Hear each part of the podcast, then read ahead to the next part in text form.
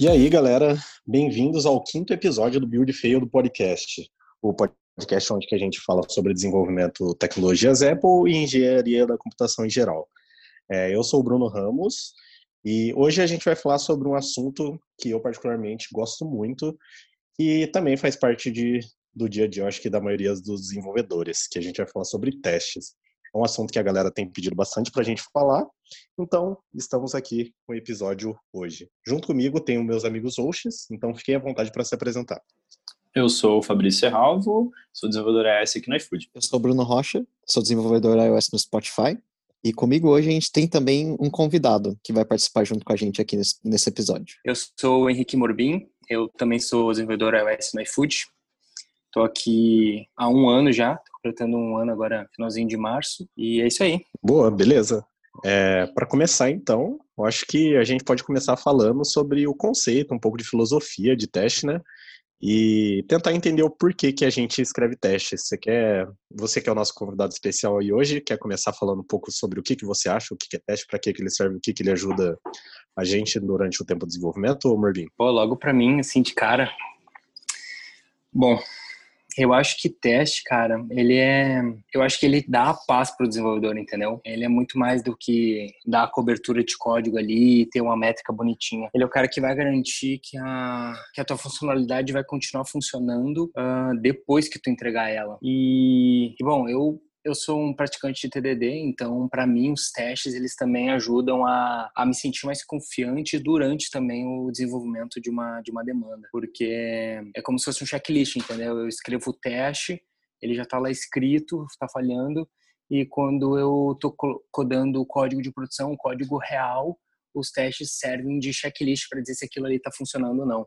Então isso me dá muito mais segurança, muito mais tranquilidade e, claro, eu, eu como praticante TDD acredito que isso acelera muito o meu desenvolvimento e a minha entrega. Bacana. Voltando um pouco, é, antes da gente ir para um próximo tópico, a gente está falando de testes, não testes manuais, né? A gente está falando de testes, de certa forma, que são executados de forma automática, certo, galera?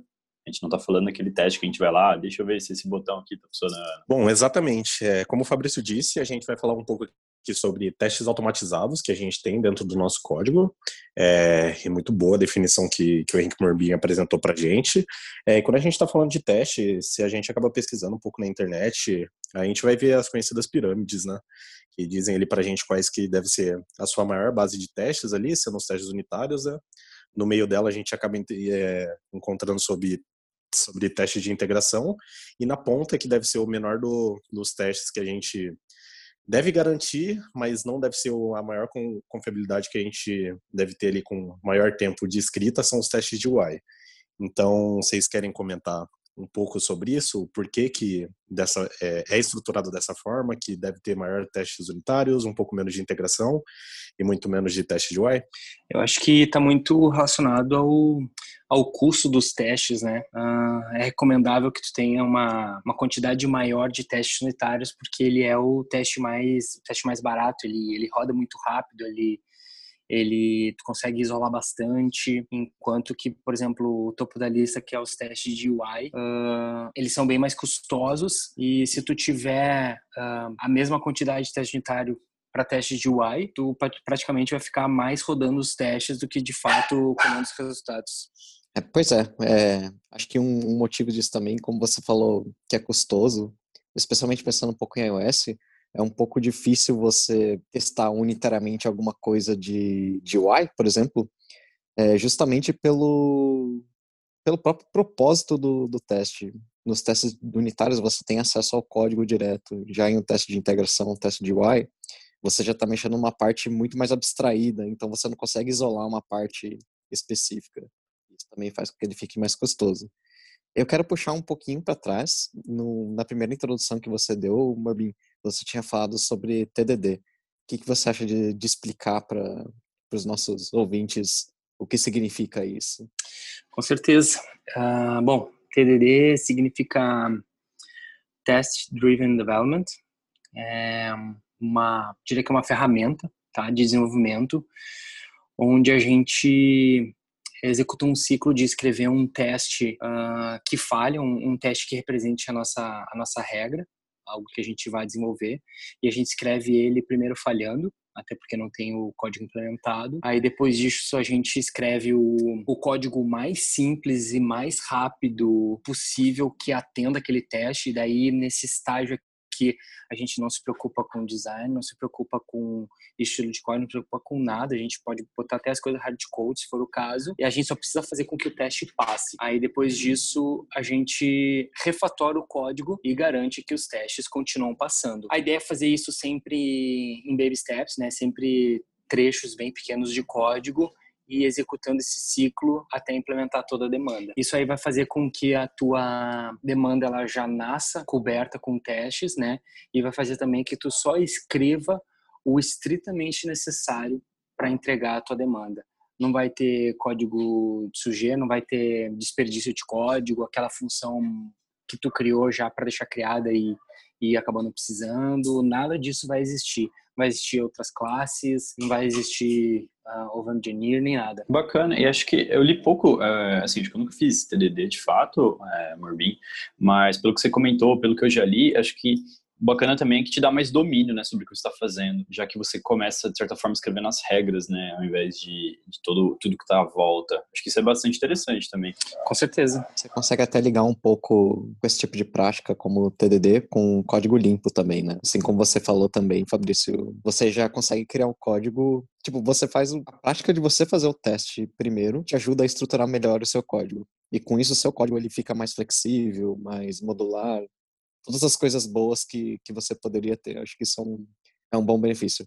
Eu, pessoalmente, eu, eu nunca sigo essas práticas by the book, mais porque eu tenho preguiça mesmo, mas acho que eu sempre sigo um pouquinho, tento seguir um pouco dessas, dessas regras, porque isso ajuda muito no, no desenvolvimento do código em. Vocês também fazem algo parecido? E isso é normal, tá, Bruno? Porque o TDD, assim, by the book mesmo, uh, quando tu pega um artigo ali ensinando a fazer TDD, é até, é até esquisito pra gente, né? Porque ele pede lá, tu escreve uma, um teste de, de somar e tu implementa no teu código o resultado daquele teste lá, hardcode mesmo, sem nem colocar o operador mais.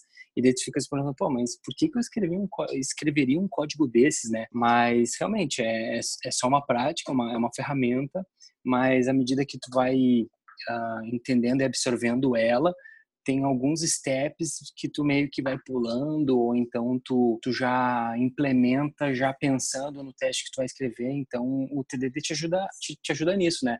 Muitas vezes eu estou fazendo algo que eu não tenho muito domínio né? Sei lá estou fazendo uma demanda lá que eu nem sei se a minha solução é possível se ela é viável tecnicamente eu nem vou para os testes, eu vou direto para o código, porque o mais importante ali é validar se o que eu tenho em mente é tecnicamente viável. Mas assim que eu escrevo aquilo, eu já escrevo pensando, tá, beleza, se isso aqui funcionar, depois eu vou conseguir testar.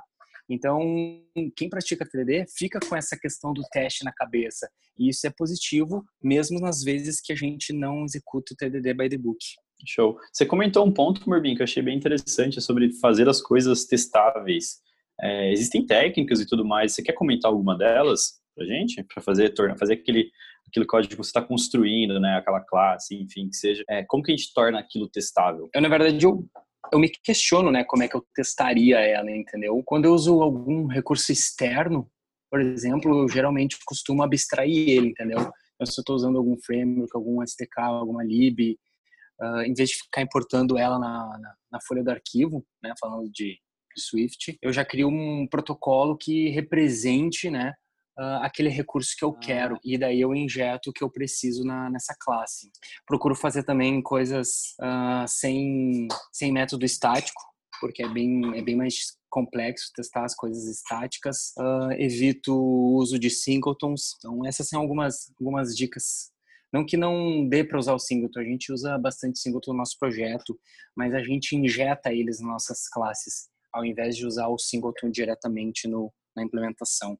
E isso faz uma grande diferença na testabilidade do código. E uma coisa que eu queria abrir para discussão aqui é algo que eu escuto muito das pessoas quando a gente vai em conferências e entra no assunto de testes, que é: "Ah, você tem testes do seu projeto?" E talvez a pessoa responda: "Putz, não tem porque é um projeto que tem tinha uma entrega muito rápida ou o pessoal de produto põe muita pressão e a gente não conseguia por testes."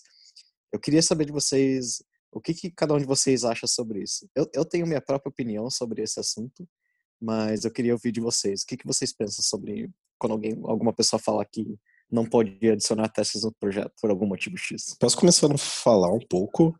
Eu acho que que grande parte disso também é o quanto que você está confortável e quanto você já tem a skill ali de escrever testes. Eu acho que uma boa frase que, que eu considero, porque a partir do momento que você entende o conceito, entende o que, que ele traz de benefício para o projeto e o quanto que ele tá, o, traz de confiabilidade daquele seu código que você está escrevendo, eu acho que, que acaba sendo muito mais.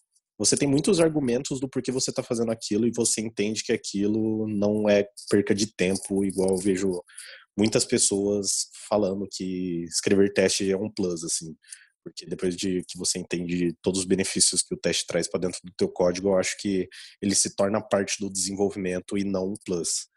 Então, eu acho que, que você tem muitos argumentos para negociar com stakeholders e afins. É, eu acho que essa é um pouco da minha opinião, assim. Mas não que eu considere que quem, quem realmente não diz que não tem esse tempo não esteja errado, mas eu acho que você abre é. uma vulnerabilidade muito grande do teu código e do aquilo que você está entregando para os seus usuários. Acho que você está deixando de cobrir, de certa forma, experiências legais e também um código bem feito, porque do que vocês falaram aqui também, o que eu concordo plenamente, é que quando você escreve testes para dentro do teu código, você pensa muito diferente quando você está desenvolvendo, porque você evita de ficar acoplando código, escrevendo muitos métodos privados, você pensa em componentizar mais as coisas, modularizar, para que, que aquilo se torne fácil de testar. Então, acho que é um conjunto, um conjunto de, de coisas que trazem muitos benefícios para o seu código e para o seu usuário também. Sim, eu acho que o, o, contexto ele tem que ser tem que ser levado em consideração, né? Tipo, o cara que está numa startup, ele tem um time to market ali, cara, apertado. Eles, o time em si precisa realmente é, em uma data específica ter aquilo de certa forma em produção, impactando usuários, ou seja, talvez até para validar uma ideia ou para entender alguma coisa. Me questiono se é um argumento válido de tipo a gente não escreve teste porque a gente está validando, porque a gente vai jogar fora. O problema que eu vejo é que geralmente o, a gente não joga fora, né? A gente vai, tipo, mexe em cima daquilo que já foi feito sem estrutura. Já vi isso acontecer e acho que acho que é normal, na verdade, mas pela nossa falta de, de cultura de escrever os testes, acho que entra muito no que você falou, Ramos, de é, entender os benefícios, de certa forma saber vender aquilo, mas acho que vai muito do contexto. Quando você tem um cara mais estabilizado, né, um produto que já está já tá rodando e tudo mais, aí faz sentido, faz muito sentido você garantir que tudo ali está está funcionando, tudo está seguindo as regras que, que o business tem. Então, acho que vai muito do contexto e pode acontecer, mas tem hora que não deveria, assim.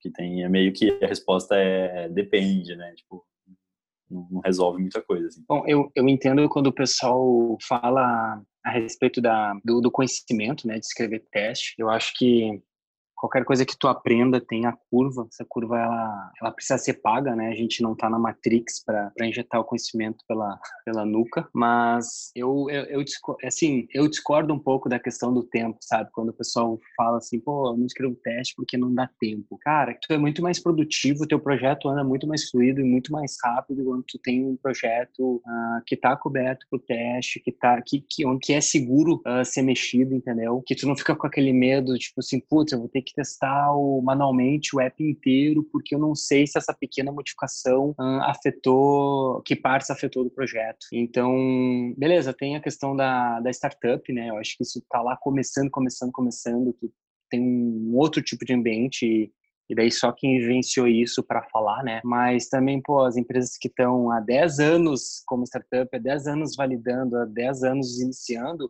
aí já não é mais desculpa, entendeu?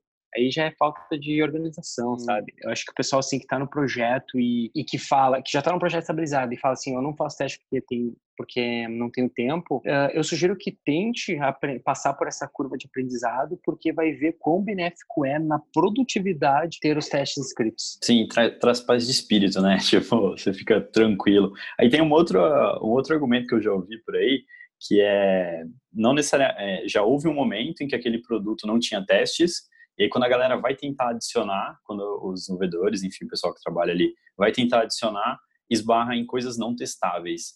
Então, um exemplo clássico é, ah, eu tenho uma classe que ela usa uma data.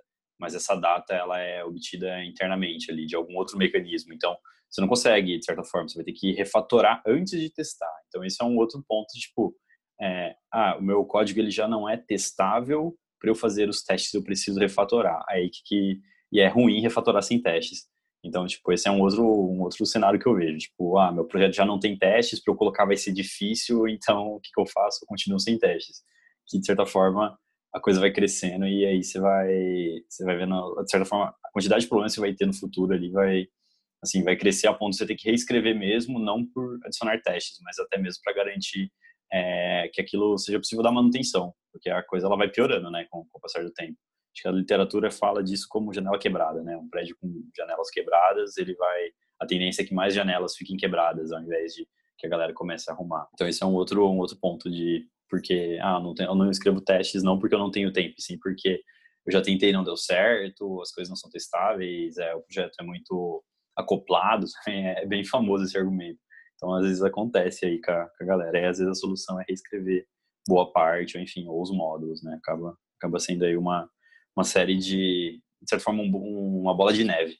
O motivo do, do você não ter teste, não adicionar, e ah, eu não tenho teste porque eu não, não tenho teste porque eu não adiciono, não adiciono porque eu não tenho teste. Enfim, fica ali um, um joguinho e acaba prejudicando o produto. Então, empresas de tecnologia que tem, que tem esses argumentos aí deveriam estar tá, tá revendo esse, esse tipo de approach. É, nesse seu caso aí, você tem um, um produto em que os testes começaram no meio da, da vida do produto. Esse, esse é um caso mortal. A gente já, já passou por isso. Esse caso é realmente difícil. Bom, mas a, a, minha opinião sobre isso ela é complementar com o que o Morbin falou, que é, pessoalmente, tome muito cuidado quando você fala que você não está colocando testes no projeto porque você não tem tempo. Porque, na minha opinião, acho que na opinião talvez de vocês também, é, os testes são justamente o que te dá tempo. Então, não faz sentido você falar que você não teve tempo de adicionar. Por que, que eu digo isso? É, Muito bom. No curto prazo, sim, é, é, verdade que existe um, um, um custo ali para colocar os testes inicialmente, mas no futuro você ganha tempo com a existência desses caras. Tipo, quantas vezes no iFood eu, eu fiz alguma feature de alguma coisa que a gente estava fazendo lá e eu rodei o que eu precisava, eu coloquei os testes dela e eu só dei um build ali, vi que buildava, vi que passava os testes e submeti o request sem nem testar para abrir o app para ver se funcionava. Porque, a, porque esse app já tinha uma suite de testes feita. E eu tinha confiança nesses testes. Então, a existência dos testes no projeto permitia que eu fizesse mudanças e submetesse por request sem nem precisar ver se aquilo rodava, porque os testes estavam passando e eu tinha confiança neles. Então é um ganho de tempo que você tem. Se aqueles testes não existissem no projeto, eu ia precisar rodar o app do iFood, buildar ele inteiro, que é um, quando estava aí um, uns 20 minutos para cima, ter que navegar as telas manualmente, talvez tivesse que debugar alguma coisa específica, fazer mudança de casos, ligar flags, desligar flags para testar cenários diferentes.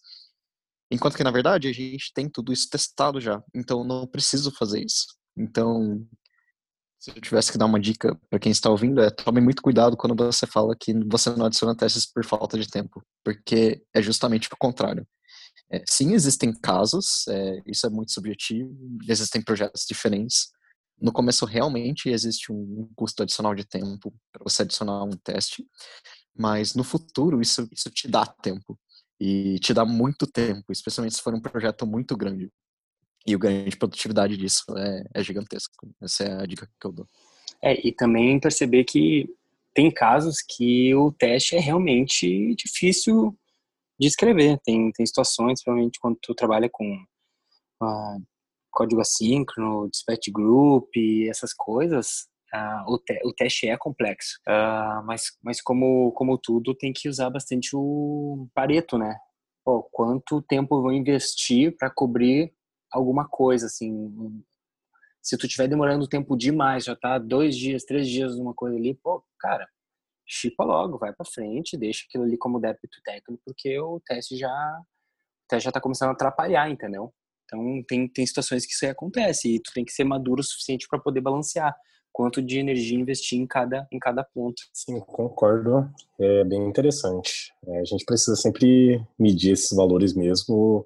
E uma frase que o Bruno falou, eu acho que vale ressaltar: tome bastante cuidado quando você diz que você não tem tempo de escrever testes. Acho que agora que a gente já pode ir para um próximo tópico, que é falar um pouco sobre processos, técnicas e como que a gente pode escrever os nossos testes em Swift.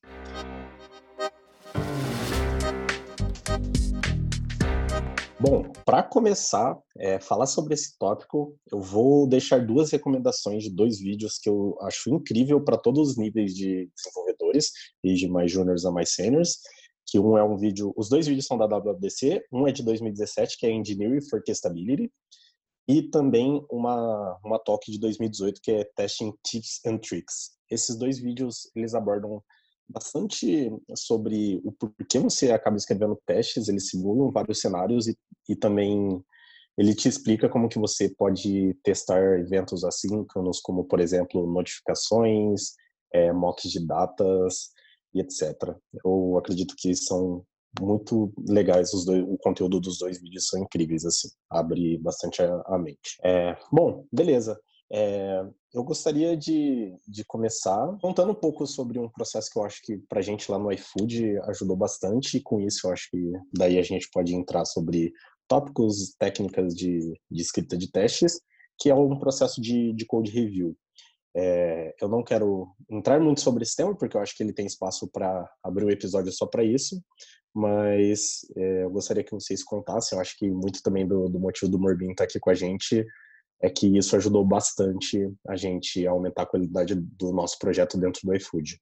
É, vocês querem contar um pouco para a gente o que, que vocês acham do processo de code review e o que isso agregou bastante no nosso projeto em questão de testes? Bom, bacana, é, Bruno, complementando esse, esse ponto do, dos vídeos, esse sobre esse Engineering for Stability, ele tem duas partes que eu acho bem legais. A primeira é sobre isso de dependências, então o engenheiro da Apple, ele mostra né, o que, que é, né, isso não é novidade, isso não é só do iOS em si, mas ele dá um overview e mostra como, como fazer isso em Swift, não tem segredo nenhum. E o segundo ponto é que ele mostra um padrão de como escrever os testes, que é usando o Triple Basicamente são, são três As, né? Que é o Range, Act e Assert. Então ele explica cada, cada uma das etapas e demonstra via com o código lá. Eu acho bem interessante esse vídeo, tipo, é realmente muito bom, assim. Algo que eu queria falar sobre code review, mais do ponto de vista infraestrutural do que das pessoas mesmo, é uma coisa que a gente fez no iFood que acho que ajudou muito a evolução do nosso projeto foi fazer com que o CI forçasse os PRs a terem testes. Então, a gente tinha mais ou menos uma cultura de, de testes, a gente sabia o que a gente queria fazer, a gente precisava que essas coisas acontecessem.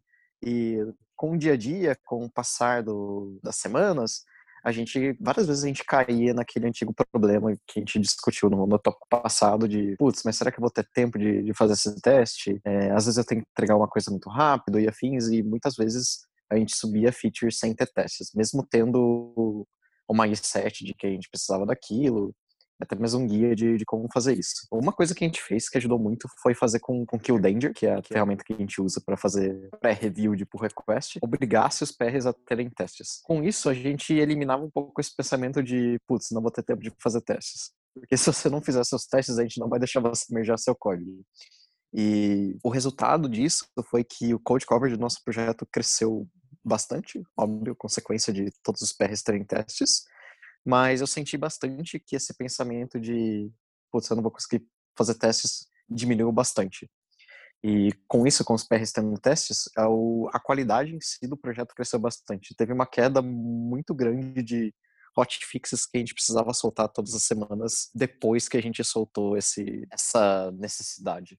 A gente tem até gráficos mostrando isso, mostrando a evolução do, do nosso code coverage logo depois que a gente começou a fazer esse tipo de coisa para mim foi uma das melhores coisas que a gente fez no, no projeto, forçar as pessoas a escreverem testes. É, e uma coisa bem legal que aconteceu também, que eu acho que é muito importante quando você trabalha com times grandes, que é o caso do iFood, foi que a gente criou um guia sobre, sobre testes.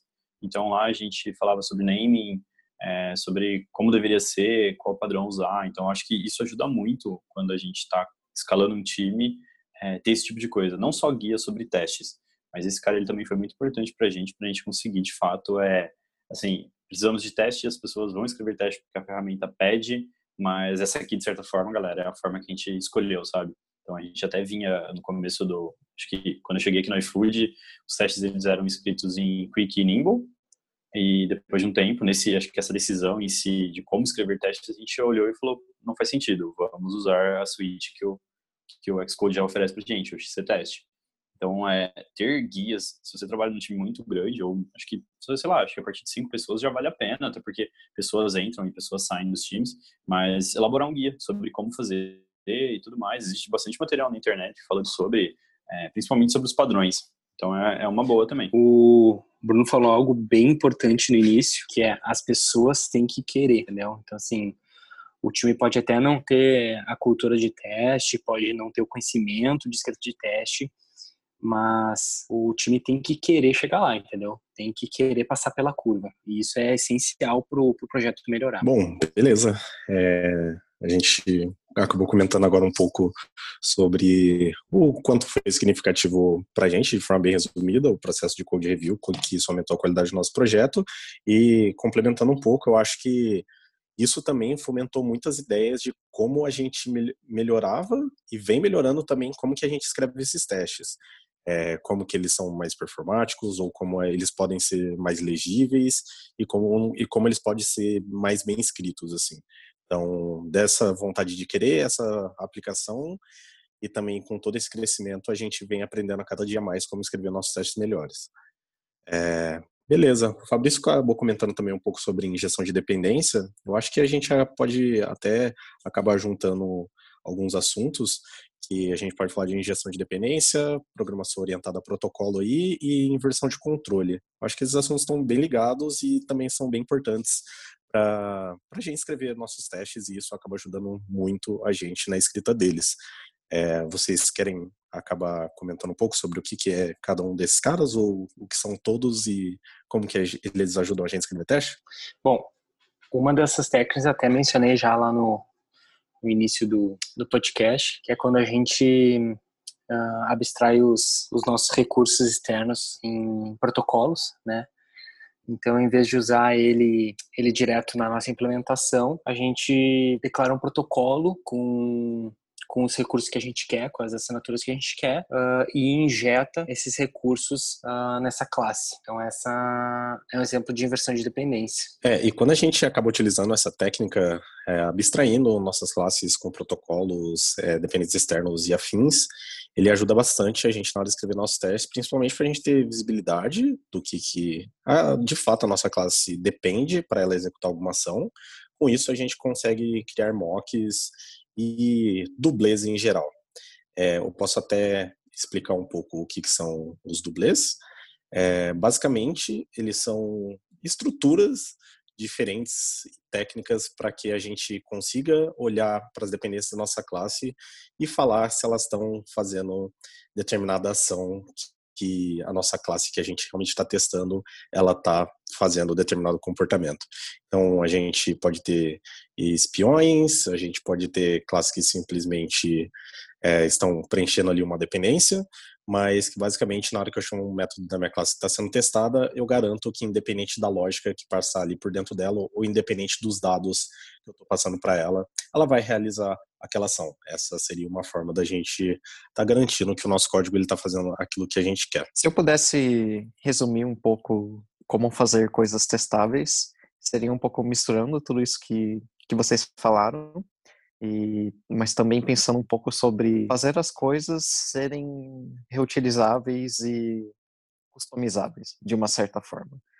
Se pensar em dublês, se pensar em protocolos for um pouco difícil, eu acho que visualizar as, as, as coisas que você estiver fazendo como algo reutilizável customizável ajuda um pouco. Então, se você estiver fazendo um, uma classe, você, talvez você queira pensar como que você faz para essa classe poder ser usável em outros contextos. É, essa classe ela é independente. Se eu remover ela totalmente do contexto que ela está sendo usada e colocar numa coisa completamente diferente, ela vai funcionar? Se a resposta for sim, você tem algo que vai ser testável. E uma forma de alcançar isso é justamente usando esses conceitos. Então, usando protocolos, usando injeção de dependência, porque daí você consegue criar testes em cima disso, onde você customiza esses componentes que estão sendo colocados nesse componente, o que permite que ele seja reutilizável e customizável, mas você coloca comportamentos diferentes que permitem que você puxe o funcionamento dessa classe e veja essas coisas estão sendo feitas da forma que elas deviam estar sendo feitas. Bom, vocês falaram de, de spy, de dublê, mas eu aposto que tem bastante gente que não sabe, não conhece ainda essas palavrinhas e só conhece mock, mock, mock, mock para tudo quanto é lado. Bom, tem um tem um artigo do Martin Fowler que ele cita os cinco tipos de, de dublês que são esses objetos auxiliares que a gente utiliza nos, nos nossos testes para facilitar a escrita, facilitar o isolamento, gerar os cenários que a gente precisa.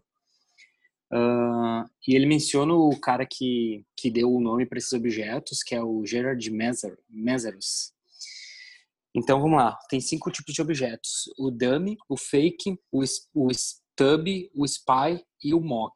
O, o dummy é um objeto que tu vai, que tu precisa, quando tu precisa preencher parâmetros, quando tu precisa passar dados numa função, alguma coisa, uma classe, e esse objeto não vai interferir naquele teu cenário de teste. Então daí tu tu, tu constrói esses objetos, chama eles de dummy. O fake geralmente é uma implementação falsa. Então, digamos que tu tem lá uma classe que interage com o banco de dados.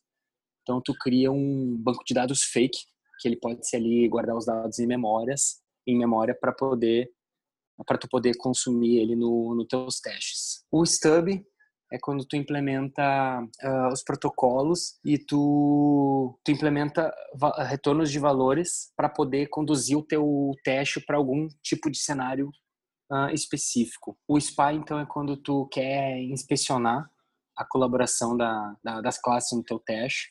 Tu quer saber quantas vezes o teu, uh, o teu método send-mail foi chamado, uh, que parâmetros ele recebeu. Então, quando tu quer inspecionar essa colaboração e, e, e inspecionar o comportamento, tu usa o SPY.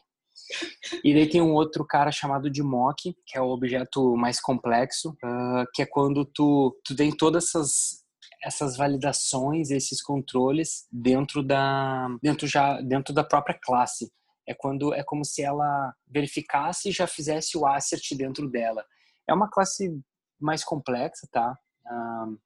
Geralmente o, o pessoal usa frameworks para auxiliar na criação dessas, desses objetos e esses frameworks, como eles já fazem tudo, o pessoal costuma chamar eles de mock, mas tem muita discussão em cima desse, desses nomes. O próprio Gerard Mesros tem um artigo onde ele lista uma grade uh, com as estruturas e os nomes e o que cada referência da, da computação uh, chama cada uma dos objetos. Então, tem gente que chama tudo de mock, tem gente que chama tudo de stub.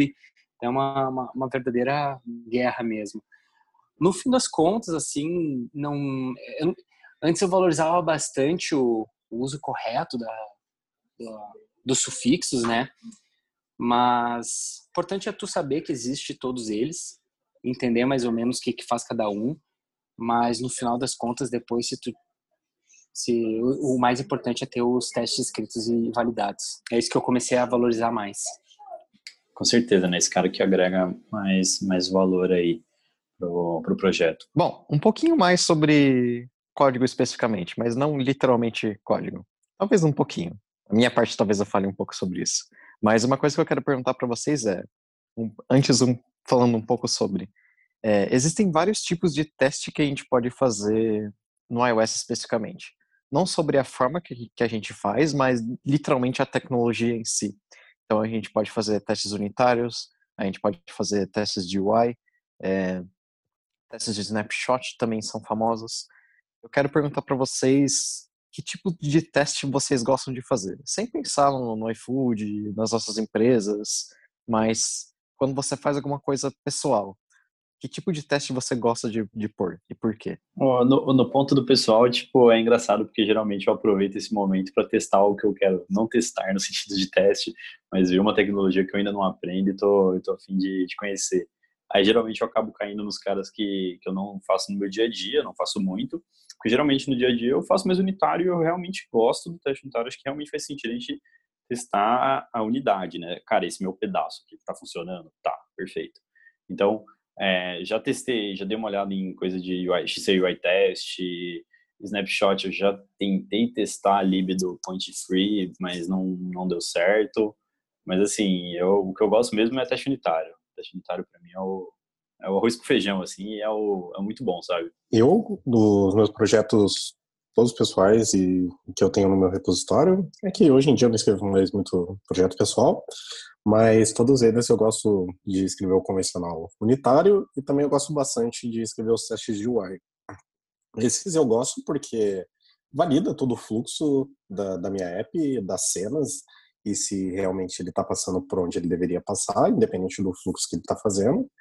E eu acho que esse cara é bem legal também, porque em alguns momentos ele te ajuda a escrever um código melhor para você prover dados de, de um database, por exemplo, ou de user defaults, ou de feature toggles que você tiver na sua aplicação. Então ele também ele acaba me auxiliou bastante a fazer uma boa camada para esses caras também. Então eu tenho preferência por esses dois tipos de teste. Bom, eu também gosto de teste unitário. É, às vezes é às vezes é mais legal escrever o teste do que o próprio código. Às vezes acontece.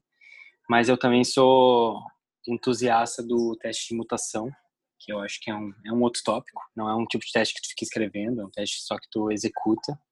Mas eu gosto de colocar o, essas duas camadas no, nos meus projetos. Eu, pessoalmente, eu gosto muito de testes de UI. Eu acho que eles são ainda muito subestimados pelo mundo, assim. Acho que a gente talvez não tenha achado uma forma boa de aplicar eles. Mas eu gosto muito desse tipo de teste, porque se você tem um app que é voltado para o consumidor, é muito ruim quando você recebe algum reporte de que, ah, sei lá, tem um milhão de pessoas que caíram num bug maluco que ele chega na tela de login e a tela de login fica travada e você não consegue sair dessa tela. É muito ruim quando esse tipo de coisa acontece. Ou quando cracha o app sem motivo, num fluxo onde as coisas realmente deviam estar funcionando. E então, quando eu estava no, no, time do Rápido, especificamente na Móvel, a gente começou a fazer muitos testes de UI, em que o puro propósito do teste era simplesmente rodar o app, chegar até uma tela e voltar, e garantir que tudo estava funcionando no lugar.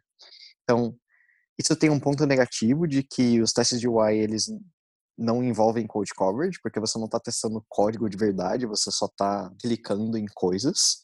Mas eu gostava muito de fazer isso porque era a maior garantia que a gente tinha de que as coisas estavam funcionando. De que eu podia abrir meu app e eu conseguia chegar na tela de compra e eu conseguia fazer uma compra, mesmo sem estar realmente testando uma linha de código. Afinal, era um teste de, de integração em si. Mas eu gostava muito disso, porque era a minha segurança. Eu tinha muita ansiedade de subir uma atualização, porque eu tinha muito medo, porque já tinha acontecido, de a gente subir alguma coisa e ter quebrado a compra. Ou seja, nenhum usuário conseguia fazer mais compras. Prejuízos enormes para a empresa. E fazer esse tipo de teste de UI dava totalmente essa segurança para mim, porque mesmo sem estar lidando com código especificamente, eu sabia que as coisas iam funcionar. E realmente elas funcionavam. Mas a gente, mas sim, é, eu mexia muito com teste unitário também. Eu gosto muito de testar as abstrações para ver se elas estão funcionando de verdade. E uma coisa que eu queria mencionar mais pro negativo é eu não sei quanto a vocês, mas pessoalmente eu não sou muito fã de testes de snapshot. Eu uso eles, é, mas eu uso eles com cuidado, porque pessoalmente eu acho que são testes um pouco frágeis. Eles são muito fáceis de quebrar e, pelo menos na minha experiência usando eles, eles atrapalhavam mais do que ajudavam, porque qualquer mudança que você faz quebrava eles. Daí, no meu conceito, deixa de ser um pouquinho de teste.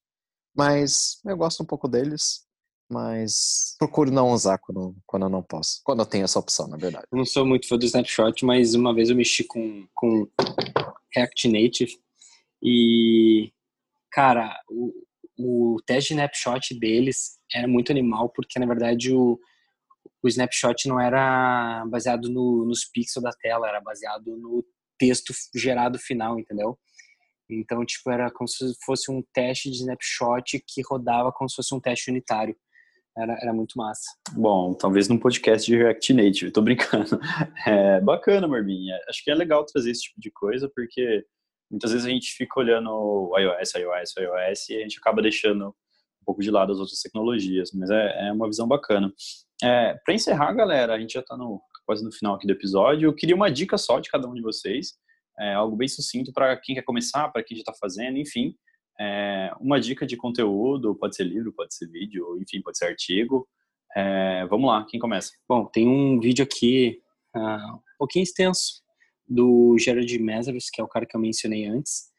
O nome do, do vídeo é Keeping Software Soft. Então ele fala bastante sobre teste, ele fala, ele fala do que a gente discutiu também da questão do tempo, né, da, dessa briga de testes versus tempo. É bem legal o vídeo. Bom, além dos vídeos da WWDC que eu recomendei, tem um vídeo do Academy Realm, é, que é da Natasha The Robot, que é Practical Protocol Oriented Programming. É, esse vídeo é bem legal, que ela explica os conceitos né, da programação orientada a protocolo. Ela acaba não entrando no assunto de teste, mas com o conteúdo do vídeo você percebe que em todas as partes ali ficam muito mais fáceis e flexíveis a escrita de teste. Então, essa aqui fica a minha recomendação de um outro vídeo também. Bacana. É, minha recomendação é um livro, é iOS Unit Testing by Example. Ele é do John Reid. Esse cara ele mantém um, um blog, acho que ele é até consultor de certa forma é, de testes em si, né? Acho que ele já é até famoso na comunidade. Mas o que, é bacana desse livro, além dele introduzir é, como que funciona, né, o que, que é toda a teoria, ele vai num assunto bem específico. É, ele foca um pouco em testando view controllers. Porque às vezes você está trabalhando num projeto que ele foi crescendo sem testes e a arquitetura dele não é, não facilita, não, não dá ali para você uma abertura para fazer testes. Então ele tem tópicos específicos disso, de olha, como que você testa esse seu View Controller aqui, ô, amigão? Então, isso eu acho bem bacana, além de outras práticas. Então, acho que é um livro de 300 e poucas páginas, é, ele custa uns 25 dólares, eu acho, mas é bem bacana. É, acho que são 20, 20 capítulos, é realmente muito bom. Acho que foi lançado no ano passado, se eu não me engano. Eu vou deixar o link aqui na descrição, mas essa é a, é a minha dica. A minha dica sobre testes é simplesmente faça testes. É, se você quiser aprender como ser melhor em testes, como fazer melhores práticas, como escrever as coisas de um jeito mais testável, é, a melhor coisa que você pode fazer é, é, fazer. No começo você não precisa necessariamente pensar em, em grandes formas de fazer testes ou dinâmicas como, como TDD ou coisas como orientada a protocolos. Essas coisas você vai pegando conforme você for fazendo. E conforme você for evoluindo, você pode ler essas coisas. E com isso você vai aumentando o seu arsenal do, do que você pode fazer. Mas se você não fizer, você não vai aprender muito fácil. Talvez você aprenda. Mas é como dirigir um carro. Você só aprende fazendo. Então, coloque testes no seu projeto, brinca um pouco no seu tempo livre, mesmo que aquilo não seja muito valioso para você. Porque essa é a melhor forma de, de você realmente evoluir nisso. E você vai ver que no futuro, quando você realmente fizer um teste, é, quando você realmente tiver um projeto com, com uma suíte de testes muito grande, você vai aprendendo as melhores formas de fazer aquilo e você vai ver o ganho de produtividade que aquilo vai trazer para o seu projeto. É, bom, é, obrigado por vir aqui, Morbin, fazer o podcast junto com a gente. A gente vai encerrar agora o nosso episódio. É, obrigado a todo mundo por ouvir. É, se você quiser saber mais sobre o nosso podcast, ouvir nossos outros episódios, sugestões de, de temas, ou se quiser justamente participar junto com a gente, é só seguir a gente no Twitter, é o arroba buildfailedcast. Até a próxima, pessoal. Valeu. Valeu, Valeu pessoal. pessoal. Um abraço.